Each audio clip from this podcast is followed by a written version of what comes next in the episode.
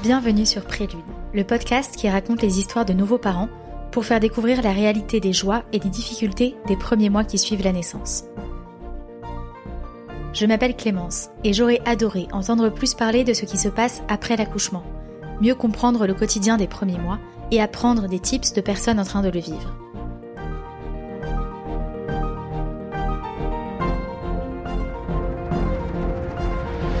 La naissance d'un enfant est un tremblement de terre, m'avait dit une amie. Ce mot m'avait marqué. Mais la grossesse et la perspective d'un premier accouchement étaient déjà tellement mystérieuses que je ne me suis pas renseignée sur ce qu'il se passe une fois que l'on revient chez soi, avec ce petit être en plus dans la famille. Je vous propose ici de rencontrer des personnes inspirantes qui vont nous raconter de manière authentique leurs premiers pas de parents, leurs surprises, leurs erreurs, leurs fous rires et tous leurs conseils. Avant de vous parler de cet épisode, j'ai une grande nouvelle à vous annoncer. Cela fait plusieurs mois que je travaille sur la création d'objets pour accompagner les premiers mois après la naissance. Des accessoires du quotidien et des cadeaux de naissance pour aider les parents, plus pratiques, au design repensé. Inscrivez-vous sur prélude.fr, p-r-e-l-u-d-e.fr, pour être tenu au courant du pré-lancement en septembre et pour avoir un accès exclusif. Aujourd'hui, je reçois Valentine, qui a accouché en Inde de son petit garçon, alors qu'elle effectuait pendant deux ans une mission humanitaire avec son conjoint dans un bidonville de Delhi. Une histoire très marquante et inspirante que je vous laisse découvrir tout de suite. Salut Valentine. Bonjour Clémence. Bah, écoute, je suis hyper contente de te recevoir euh, aujourd'hui pour pouvoir parler de ton expérience en Inde. Est-ce que tu peux te présenter? Oui, tout à fait. Alors moi, je suis donc Valentine. Aujourd'hui, je développe Douce Maternelle, qui est un réseau maternel d'écoles euh, bilingues pour les enfants de 2 à 6 ans. Et en fait, euh, je suis probablement là aujourd'hui parce que on a vécu euh, deux ans en Inde avec mon compagnon et j'ai eu Marcel qui est arrivé durant notre séjour en Inde. D'accord. Dans quel contexte est-ce que vous êtes parti en Inde pendant deux ans? Alors, on est, on avait tous les deux fait euh, une école de commerce et on avait des boulots à Paris euh, euh, très sympas.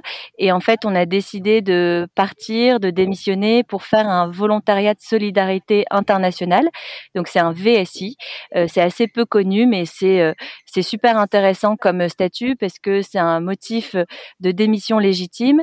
Et en fait, ça permet de, de donner un an, deux ans de, de sa vie pour des missions humanitaires, des missions avec un petit peu plus de sens. Et nous, on avait décidé de partir pour une association qu'on aime beaucoup, qui s'appelle Life Project for Youth, un projet de vie pour la jeunesse, LP4Y, et qui fait de l'insertion professionnelle et sociale de jeunes exclus.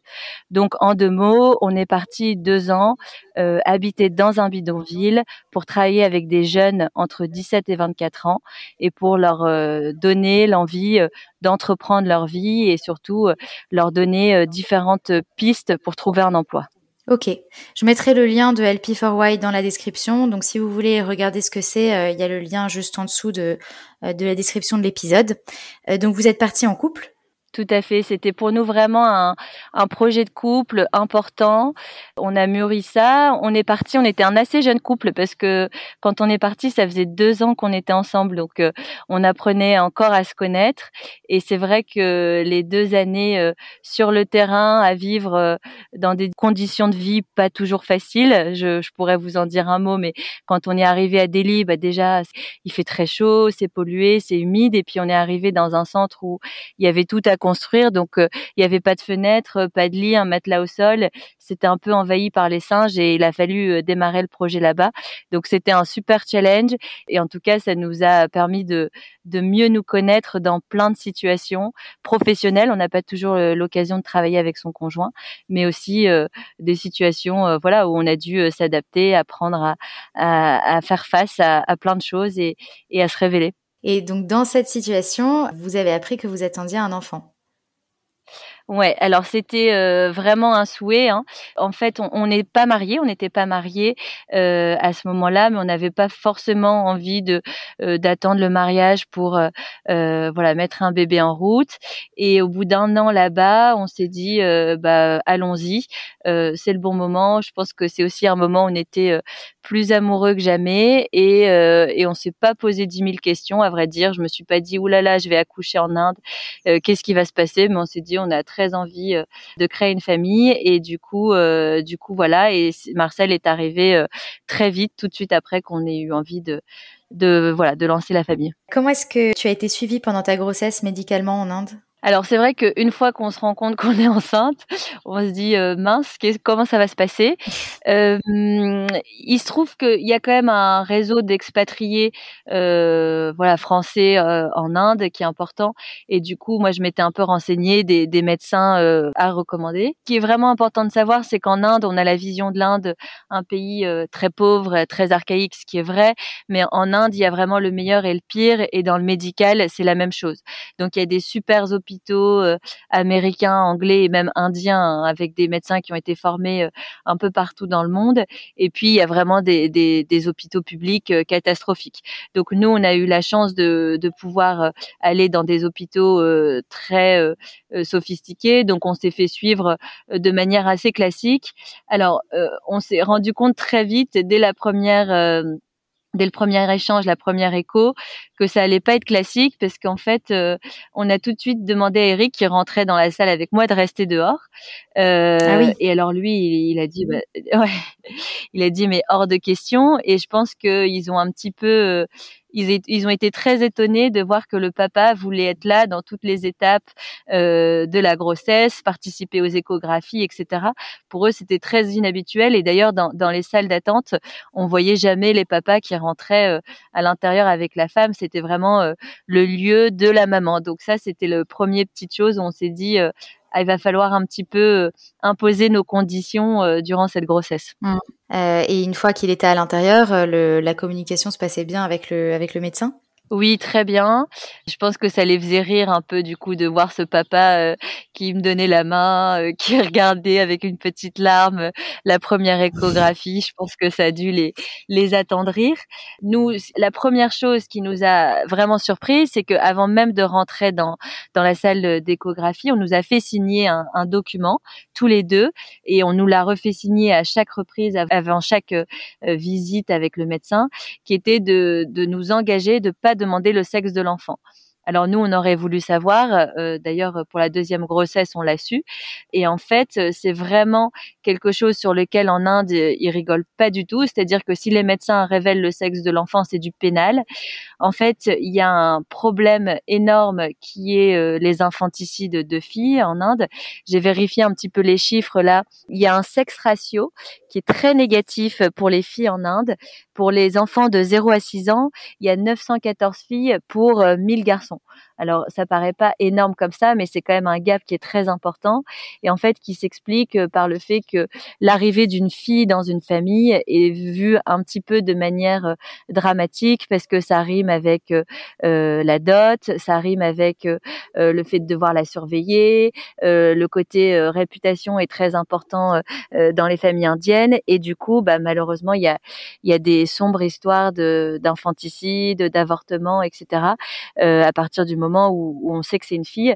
Donc ça, c'est la première chose où on s'est dit, ah oui, là, on est vraiment dans une culture très différente, parce que même si nous, on disait aux médecins en rigolant, mais nous, on serait très heureux aussi si c'était une fille, eux, ils, avaient vraiment euh, interdiction. Et d'ailleurs, je sais que même dans les médecins d'expatriés, ils le faisaient absolument pas de révéler le, sexe de l'enfant parce que euh, ils étaient exposés à des gros risques. Ah oui, donc vous n'avez pas su le sexe jusqu'à la naissance? Oui, alors on a un peu triché parce qu'on avait envoyé un cliché à mon oncle qui est gynécologue et qui nous avait dit je pense à tant de pourcents de chance que, que c'est un garçon. D'accord. Vous avez quand même une petite idée. Exactement. Euh, donc ça c'est pour les échographies. Ensuite, euh, tu étais suivie par un gynécologue directement? Oui, euh, par un gynécologue. Euh, c'est un peu comme dans le système français euh, privé, c'est-à-dire que c'est elle qui était qui allait être présente à mon accouchement. Voilà, c'était une super docteure qui avait étudié dix ans en Angleterre. Donc déjà sur le vocabulaire, ça aide parce qu'on n'est pas dans sa langue maternelle. Donc si en plus en face on a quelqu'un qui parle pas bien d'anglais, c'est compliqué. Donc moi je m'étais fait un petit pense-bête du vocabulaire, bah, des termes techniques, hein, la césarienne, la péridurale, etc. Parce que sinon c'est pas évident de, de pouvoir échanger. Donc mmh. en fait ça a été assez fluide grâce à cette médecin qui a été vraiment très bien et, et qui nous a beaucoup suivis. Est-ce que tu avais des cours de préparation à la naissance? Alors ça n'existe pas en Inde. Et ce qui est très étonnant, encore plus étonnant, c'est que la rééducation post-accouchement n'existe pas non plus. Ah oui. J'avais posé la question euh, à la fin en disant voilà j'aimerais bien. Elle m'avait regardé. Alors c'est en plus c'est une médecin, euh, enfin voilà qui est dans un hôpital américain euh, super. Elle m'avait dit vous faites 60 genuflexions et 60 je sais même plus torsions je crois du du du, du bassin pendant un mois et puis c'est bon. oui très très léger. voilà. Et donc, euh, tu n'avais pas de cours de préparation à la naissance, si on reste bien avant l'accouchement. Euh, Est-ce que tu t'es préparée euh, un peu toute seule? Quel était ton plan de naissance? Alors j'avais essayé de lire euh, pas mal de choses un peu sur des applis. J'étais rentrée une fois en France pendant la grossesse euh, et j'avais été voir une, une sage-femme qui m'avait euh, en une heure un peu condensé euh, tout ce qu'il fallait savoir euh, sur l'accouchement. donc ça, ça m'avait bien aidé. J'avais demandé quelques conseils à des femmes expatriées là-bas aussi qui m'avaient pas mal aidé. Mais c'est vrai que c'était le, le, gros saut vers l'inconnu. par contre, tu me parles de projet de naissance et ça, c'est hyper mmh. important. le conseil que m'avaient donné là-bas les, les, les, étrangères qui avaient accouché en Inde, c'était de dire prépare un projet de naissance écrit, un peu comme un plan euh, sur, le, sur lequel tu, tu veux te reposer euh, le jour J et tu le donnes en arrivant. Donc c'était assez bizarre parce qu'on avait écrit notre projet de naissance et en arrivant, on l'a donné à la réceptionniste, à l'infirmière, au médecin, un peu à tout le monde pour que tout le monde soit au courant de, de ce qu'on souhaitait et ce qu'on souhaitait pas. Parce qu'on avait entendu des pratiques un petit peu euh, étranges et on souhaitait vraiment que ça se déroule de la manière dont on l'avait rêvé en fait. Et quelle était cette manière? Assez naturel. Alors, je, je me faisais pas trop d'illusions parce que dans un pays euh, comme l'Inde où on est très loin de chez nous, on peut pas euh, euh, rêver de quelque chose de 100% naturel en se disant voilà, il faut que ça soit quand même assez balisé.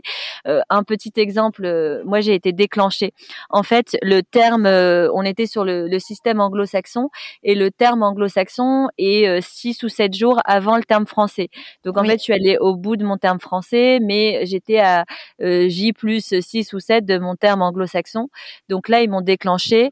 Et en fait, j'avais un peu demandé un conseil à un médecin français qui m'avait dit, euh, s'il te, s'il te le recommande, fais-le, parce que ça veut aussi dire que l'anesthésiste sera là, le médecin sera là, enfin que tu seras dans les dans les bonnes conditions, plutôt que si tu arrives à 3 heures du matin et que c'est la catastrophe et qu'aucun médecin n'est là. Donc mmh. euh, voilà, c'était pas évident de se dire, euh, je, je suis d'accord avec cette décision, mais finalement on l'a fait ça a été assez brutal le déclenchement. En fait, j'ai quand même senti vraiment le côté euh, privé, gros gros hôpital, c'est-à-dire qu'il y avait des, des roulements, bah, comme un peu en France, hein, et que la médecin qui m'a déclenché, c'était pas ma médecin. Elle finissait à 8 heures. Il fallait qu'elle ait fait euh, son quota, et du coup à 7h50, euh, bah, ils m'ont percé la poche des os, mais de manière très brutale, sans rien m'expliquer, assez douloureuse. Et puis après, elle est partie et je l'ai jamais revue. Donc ça, c'est pas un très bon souvenir. Mmh. Mais, mais mis à part ça, euh, euh, dans notre projet de naissance, ce qui était très important pour nous, c'était la place du père. On avait dit on veut qu'il soit là euh, tout au long de de la procédure, même si à un moment donné il y a besoin d'avoir une césarienne ou, ou s'il y a une situation d'urgence, on veut que le papa puisse rester à mes côtés. Ça, c'était vraiment la chose qui était non négociable. On avait on avait entendu qu'il y avait eu beaucoup de épisiotomie euh, dernièrement en Inde, donc on avait dit à éviter au maximum. J'en avais parlé avec ma médecin. Euh, on avait dit voilà euh, naturel et, on avait le plus le, plus possible. il y avait aussi quelque chose, mais ça je pourrais en reparler. C'était plus sur l'après accouchement. En fait, ils vaccinent les enfants dans les deux heures. Donc on a à peine accouché, à peine eu son bébé, ils le prennent, ils le lavent. Alors ils le montrent à peine à la maman. Ils vont le laver complètement quasiment le désinfecter et il revient deux heures après tout neuf et vacciné. Et donc ça, on avait dit évidemment, on, on souhaite pas. Enfin, c'était différentes différentes petites différences culturelles comme ça qui qui pour nous étaient importantes de préciser avant le grand jour. D'accord. Et donc, euh, là, tu parlais de 7h50. Donc, euh, tu as été déclenchée, tu étais dans le travail. Comment ça s'est passé l'accouchement euh, en lui-même? alors ça n'a pas démarré tout de suite le travail, donc euh, là ils ont mis des hormones qui ont fait que euh, ça a été très rapide à partir du moment où il y a eu les hormones. J'avais une péridurale, donc à partir de là euh, ça a été. On voyait quand même que le ça, s'est passé assez vite et en même temps le bébé il avait son cœur qui parfois faiblissait un petit peu, donc ils arrêtaient de mettre des hormones puis ils en remettaient. En tout cas on va dire à, 18 h il y a, y a la gynéco qui arrive et qui dit bon j'ai une intervention à 18h. 30, ça serait bien qu'il soit sorti dans la demi-heure, vous y êtes presque. Et donc là, elle, m'a dit d'y aller. Euh, et ça, en fait, ce qui est, très rigolo, ça, s'est passé euh, assez bien euh, à ce moment-là, ça a été assez rapide. Mais ce qui est très rigolo, et je pense que j'aurai un souvenir à vie de ce moment-là, c'est que on elles se sont pas retrouvées à deux ou à trois dans la salle, mais je pense qu'il y avait sept ou huit indiennes euh, à ce moment-là dans la salle, et notamment la femme de ménage qui avait décidé que c'était beau d'aller voir un accouchement et qui a arrêté de, de, de faire ce qu'elle faisait. Et elles étaient à huit à me dire push push push push push push push push push push push. Et du coup, euh, voilà, j'ai ces huit femmes indiennes en face de moi, dont la femme de ménage qui était en blouse de ménage, euh, qui me disent de pousser. Et et surtout, ce qui les a fait mais mourir de rire, c'est que ça soit le papa qui mette le pyjama du bébé et elle rigolait parce qu'elle se disait il va pas savoir comment faire. Et je les voyais un peu avec leur timidité indienne à se cacher euh, un peu derrière leurs mains mais à être très attendris et à surtout euh, attendre de voir comment le papa allait s'en sortir. Donc euh, tu as accueilli directement Marcel, elles l'ont mis sur toi à ce moment-là? Tu disais qu'il le mettait pas forcément sur la maman? Oui, elles l'ont mis sur moi un petit peu. Après, il est parti, donc euh, ça c'est à peu près comme en France. Euh, voilà, avec le papa, euh, se réchauffer. Ils ont regardé si tout allait bien, mais je l'ai, je l'ai eu sur moi un petit peu. Et par contre, bah là, je pense comme tous les, les accouchements, c'est pas forcément le meilleur moment. Ce moment où le bébé n'est plus forcément là. Et moi, j'ai eu une épisiotomie, donc en fait, la médecin était partie pour son opération, donc j'ai eu une une autre personne qui, je pense, était pas très euh, compétente et ça s'est pas très bien passé. C'est-à-dire que j'ai eu beaucoup de complications euh, sur ma cicatrice euh, pendant les semaines qui ont suivi et je pense à partir à cause de ce moment-là, c'est que elle était pas très compétente et puis c'est aussi dû à nos conditions de vie. On habitait dans un bidonville avec de l'eau pas très propre, etc. Donc c'est vrai que ça c'est une partie pas marrante de mon expérience en Inde, c'est l'après où en fait j'ai eu pas mal de complications j'ai été sous antibiotiques euh, euh, pendant longtemps et parce que la cicatrice a, a pas été euh, belle, quoi. Donc là, vous êtes resté un peu à l'hôpital pendant combien de temps? Alors on est resté trois jours, c'est grand luxe, hein. c'est euh, c'est-à-dire que Eric avait son lit et tout ça, enfin mon conjoint avait son lit qu'on n'a pas du tout à l'hôpital public euh, en France. Enfin voilà, mon deuxième accouchement c'était à Port-Royal et c'était pas dans, les mêmes conditions. Euh, c'était assez rigolo, une autre petite différence. Alors j'ai trouvé que les infirmières et tout ça étaient vraiment bien, on sentait le côté très maternel des indiennes à, à prendre le temps d'expliquer tout ça, mais pas forcément avec le vocabulaire tandis que les pédiatres et, les médecins beaucoup plus euh, snob, donc elles arrivaient à chaque fois avec euh, trois, quatre, euh, je suppose que c'était des internes. Et alors ce qui est rigolo, c'est que comme on nomme pas tout de suite l'enfant en Inde, parce qu'ils attendent avec les astrologues, etc., de pouvoir donner un prénom, moi ils, appelaient, alors ils me disaient comment vous vous appelez? Alors je disais Valentine. Donc ils appelaient mon enfant Valentine. Je disais non, il s'appelle Marcel, donc il m'appelait Marcel. Enfin bref, ils comprenaient comprenait plus rien parce qu'en fait l'enfant est appelé du, le, même nom que sa maman pendant les quelques jours avant d'avoir son propre prénom. Donc j'ai un souvenir assez cocasse de, de, de incompréhension sur qui s'appelle comment euh, dans ces moments-là.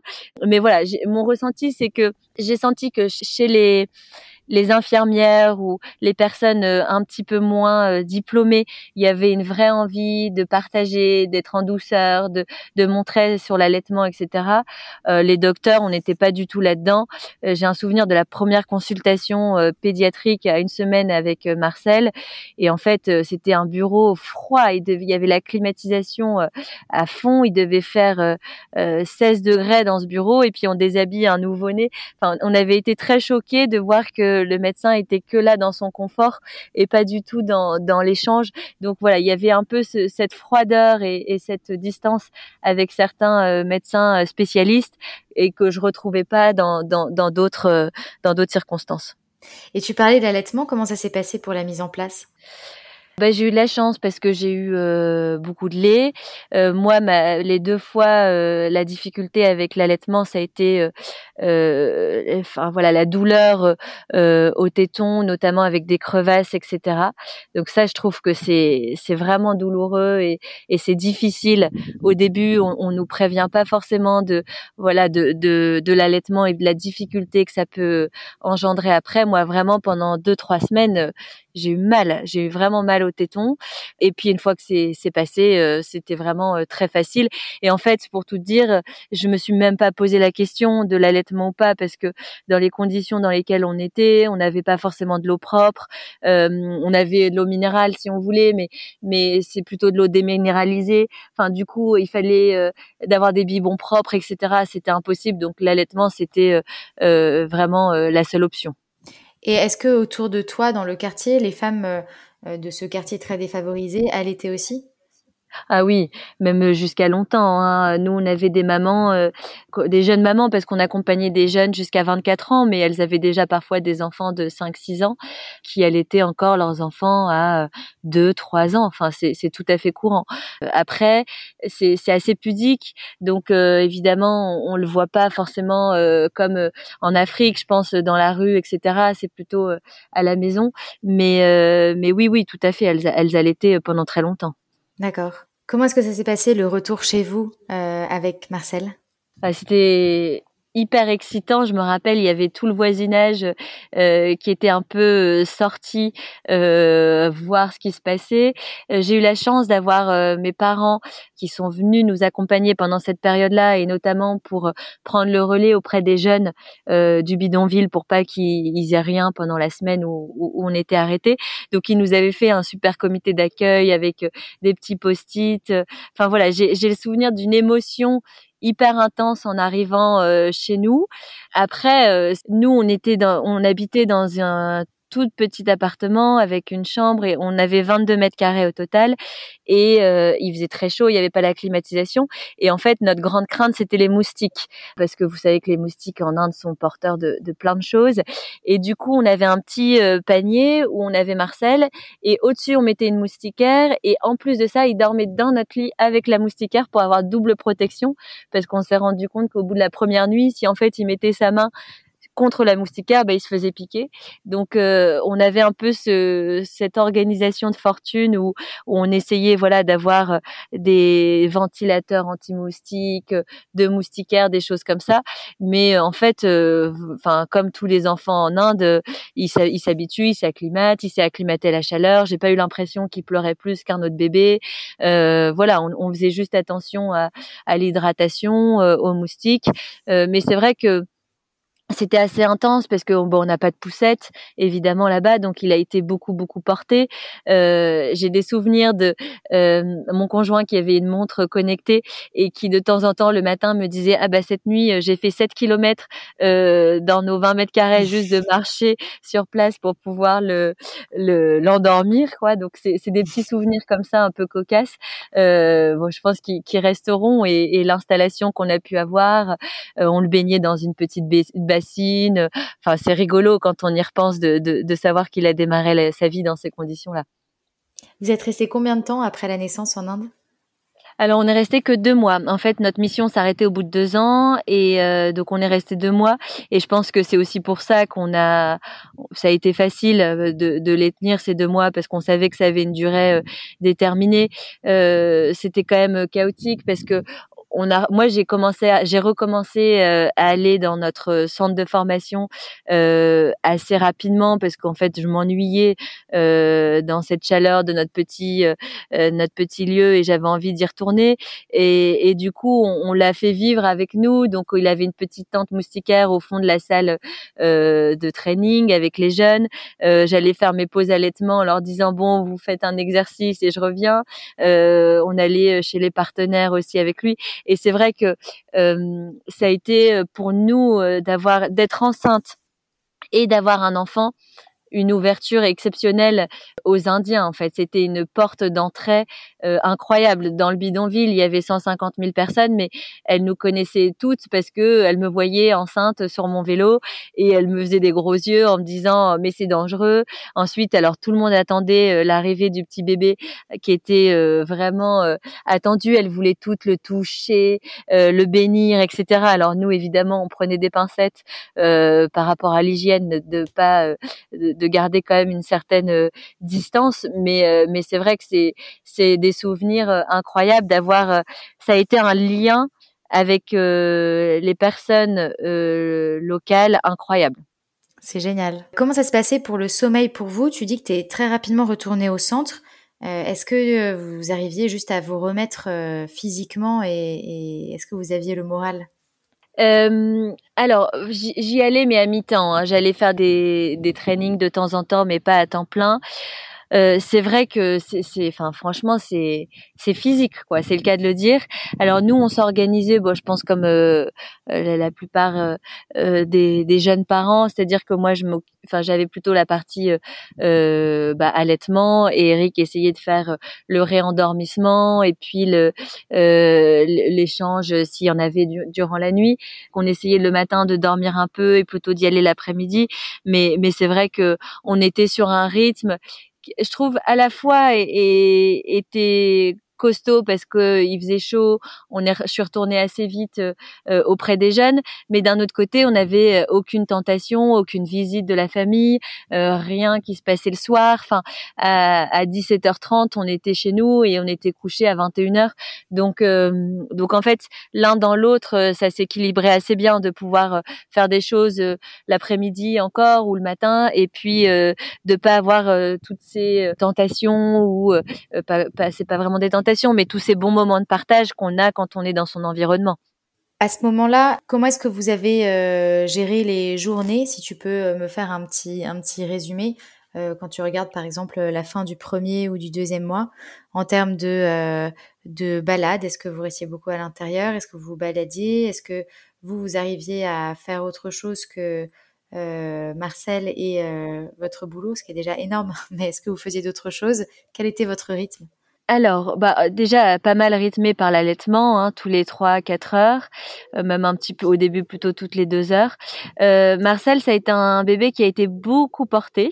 On s'en est un petit peu mordu les doigts vers quatre cinq mois quand on s'est rendu compte qu'il avait du mal à s'endormir euh, autre part que dans le porte-bébé. Euh, mais c'est vrai qu'on on l'emmenait un petit peu partout, soit dans son couffin qu'on mettait dans un rickshaw, euh, qu'on mettait dans le taxi. on avait un rythme. En fait, on avait un rythme, je trouve, euh, assez agréable. Donc la semaine c'était difficile parce qu'on avait chaud, on dormait mal, euh, voilà, on avait, on était vraiment dans des conditions euh, spartiates. Et avec l'arrivée de Marcel, on s'est autorisé le week-end à aller euh, dans un hôtel avec la climatisation, se reposer, un petit peu mieux manger, etc. Et du coup, on avait ces deux, ce rythme un peu entre l'un et l'autre qui était assez agréable où on se ressourçait le week-end et enfin physiquement on rechargeait un peu les batteries, on se faisait vraiment du bien. Semaine, on repartait dans notre rythme un peu plus euh, euh métro boulot dodo, si je, puis dire.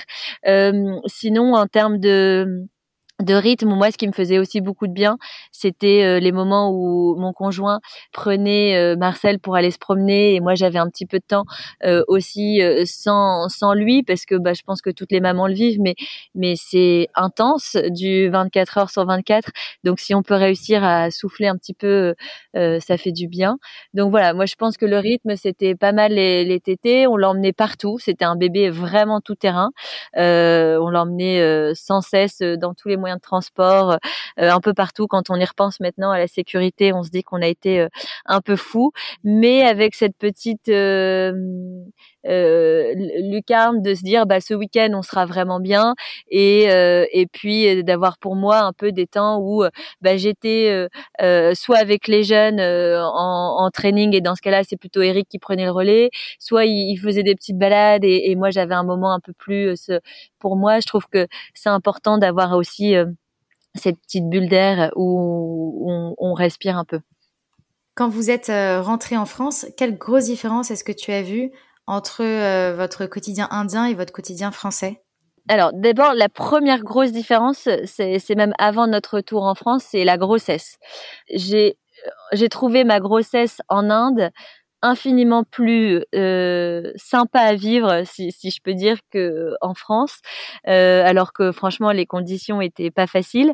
Mais en fait, j'étais libre, libre, euh, euh, voilà, de, de faire ce que je voulais, de, de, de manger ce que je voulais, de boire ce que je voulais. Euh, c'est-à-dire que j'ai vécu, j'ai vécu vraiment cette grossesse à deux, euh, d'une manière très libre et, et, et, insouciante un petit peu, si je, si je puis dire. en France dès le début, je trouve qu'on est euh, quand on est enceinte très regardé, très jugé. Euh, si on mange rien, on se dit, bah, on, nous dit ah bah ça va, tu devrais te détendre un peu. T'as vu elle, qu'est-ce qu'elle est stressée, elle relave trois fois ses tomates. Euh, si on mange du fromage non pasteurisé ou si on boit une demi coupe de champagne, ça va être ah bah elle est cool elle. Euh, pense un peu à ton bébé, euh, c'est pas top ce que tu fais, etc.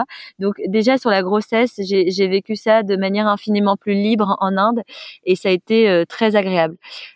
Concernant le retour, bah, on était tellement heureux de le présenter euh, à tout le monde, à nos familles, euh, à nos amis. C'était incroyable ce moment de rencontre et voilà de partage. Ça a été intense pendant 15 jours et ensuite on est reparti un mois tous les trois seulement pour voilà atterrir, profiter. Et, et là, je trouve qu'on arrive dans le troisième mois on a perdu toute l'excitation du retour, etc. C'est un peu plus difficile. Les nuits, ça commence à devenir plus difficile. On se rend compte qu'en fait, il a du mal à s'endormir tout seul. On faisait des, des tours de poussettes et de porte-bébé à n'en plus finir. Euh, donc, il y a eu le retour en Inde. Ça a été le retour, ça a été euh, une joie exceptionnelle euh, de cette rencontre avec nos proches. Et puis, le moment où on l'a vraiment découvert, on, on s'est posé, on n'était plus dans l'action sans cesse, mais vraiment dans bah, dans, l'échange et dans, dans le moment où on, l'a appris à le découvrir un peu plus. Euh, donc ça a été en, plusieurs étapes. Hmm. Est-ce qu'il reste des choses à Marcel de cette période en Inde? Alors évidemment, pas de souvenirs, il était trop petit, mais est-ce qu'il y a des choses, euh, à part sa carte d'identité qui dit euh, Delhi, euh, est-ce qu'il lui reste des choses? Alors il y a un deuxième prénom indien s'appelle Marcel Ramou. Euh, Ramou, c'était notre ange gardien euh, à Delhi, qui était euh, un propriétaire dans notre bidonville, qui nous a euh, énormément accompagnés, qui était un, un homme qui parlait à peine anglais ou alors son anglais et, euh, et voilà, et je pense que ça l'a touché le jour où on, l'a présenté. On est retourné à Delhi quand Marcel avait euh, un mois parce qu'en fait j'ai accouché à Chennai, j'avais changé de ville et on avait promis à, toutes les personnes avec qui on a vécu pendant un an et demi qu'on leur présenterait Marcel parce qu'ils m'ont aussi connue enceinte. Et donc on est rentré, euh, enfin on a été à Delhi quand Marcel avait un mois. Et alors là ça a été la fête. Il y avait tout le quartier qui avait fait des cadeaux, tous les jeunes qui étaient venus le voir, etc. qui, qui voulaient tous le porter absolument. Et donc là, on a montré à Ramou que euh, Marcel avait sa pièce d'identité euh, qui s'appelait Marcel Ramou et il a été euh, évidemment tout à fait touché de, de ça et c'est un souvenir qui lui restera évidemment toute sa vie. Ensuite, vous avez une petite fille qui s'appelle Jane. Oui. Est-ce qu'il y a quelque chose qui vous a aidé en France que tu aurais aimé avoir en Inde? Les cours de préparation à l'accouchement, c'est quand même euh, euh, super utile. Même moi, euh, pour un deuxième, je les ai refaits parce qu'en fait, je les avais pas eus et je trouve que ça aide vraiment à se préparer. le côté plus humain et, euh, proche des médecins. Moi, j'ai une super sage-femme qui m'a suivi toute ma grossesse euh, et j'avais une vraie relation.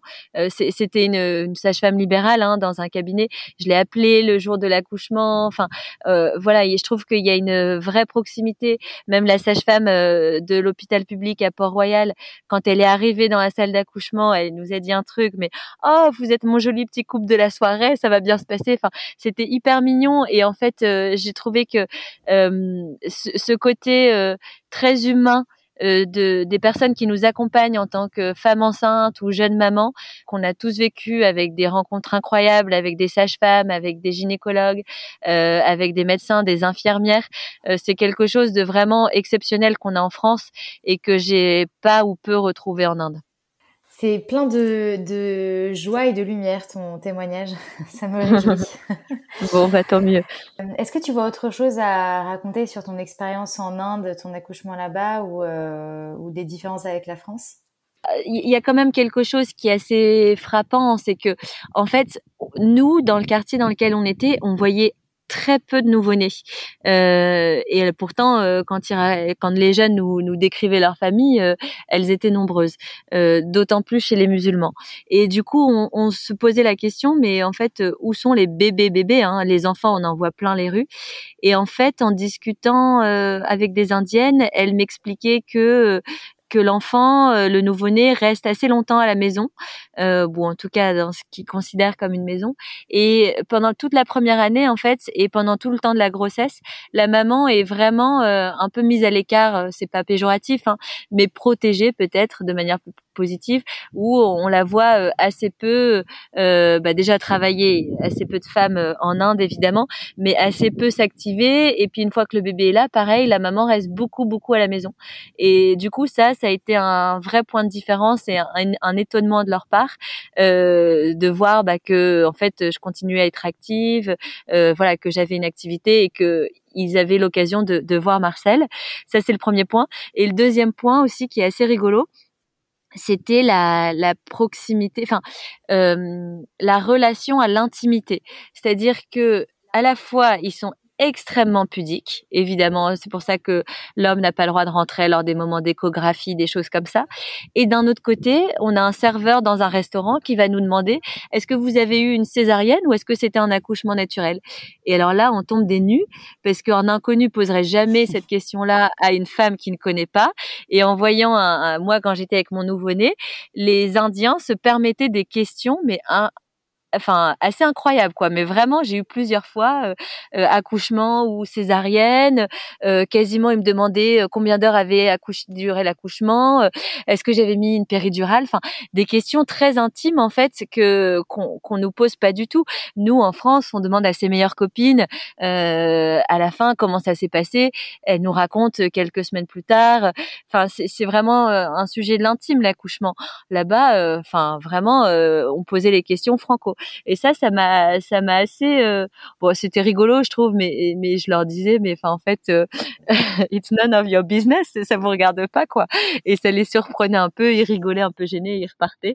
Mais ça, c'est vraiment quelque chose d'étonnant aussi que j'ai pu vivre là-bas. Ah oui, c'est drôle. Bah écoute, c'était super. Merci beaucoup pour euh, pour ton histoire. Je l'ai un peu revécu parce que je l'avais je l'avais déjà entendu de ta bouche après, mais là je l'entends différemment déjà après avoir eu un enfant. Puis avec euh, autant de détails et d'un point de vue culturel, c'est vraiment super intéressant. Moi, s'il y a un petit euh, tips, c'est dans ton introduction, euh, les tips euh, que je peux donner un peu aux, aux, jeunes parents, c'est de chacun dans le couple bien trouver sa place. c'est encore plus évident quand les enfants grandissent, évidemment. Je vais donner un exemple, mais mais je trouve que dès le départ, de se dire et d'apprendre à bien se connaître aussi, mais ça se fait dans la durée, et de se dire moi, j'apprécie ces moments-là et je suis à l'aise et j'ai envie d'y aller à fond. Euh, moi ma limite c'est ça. Euh, voilà je me sens moins à l'aise avec ça. Et du coup de, de se bah, c'est un peu comme dans la vie professionnelle mais de se concentrer sur ses forces et euh, et d'y aller à fond et de laisser l'autre aussi se concentrer sur ses forces et d'y aller à fond. Je donne un exemple. Nous dans notre couple je sais que moi ma force c'est que j'aime profondément jouer avec les enfants. Je suis créative j'adore inventer des chansons des jeux voilà faire faire l'animation en gros mon conjoint beaucoup moins. Lui, il a d'autres forces. Lui, il est excellent euh, sur plein d'autres choses, sur euh, leur apprendre des choses, les, les aider à les raisonner, euh, sur l'hygiène des, des, choses du quotidien, etc. Et en fait, je trouve que de se dire, eh ben, on est différent. Chacun est le parent qu'il est en fait. Euh, lui, c'est un parent euh, qui leur apporte énormément là-dessus. Et il faut pas être frustré parce qu'au début, je me disais, mais en fait, tu joues jamais avec eux. Enfin, c'est pas cool. et en fait, on est différent. Et lui, il leur apporte quelque chose de différent. Et moi, quelque chose d'autre. Et je trouve que ça, si on m'avait dit euh, un peu dès le départ, laisse l'autre être ce qu'il est et aller à fond dans ses forces et n'essaye pas de le faire devenir le parent que tu es, euh, ça m'aurait euh, pas mal aidé aussi dans les démarrages et je pense que ça aurait évité quelques frictions. Oui, c'est un très très beau conseil que je, que je prends aussi pour moi. Écoute, merci beaucoup Valentine. C'était super intéressant.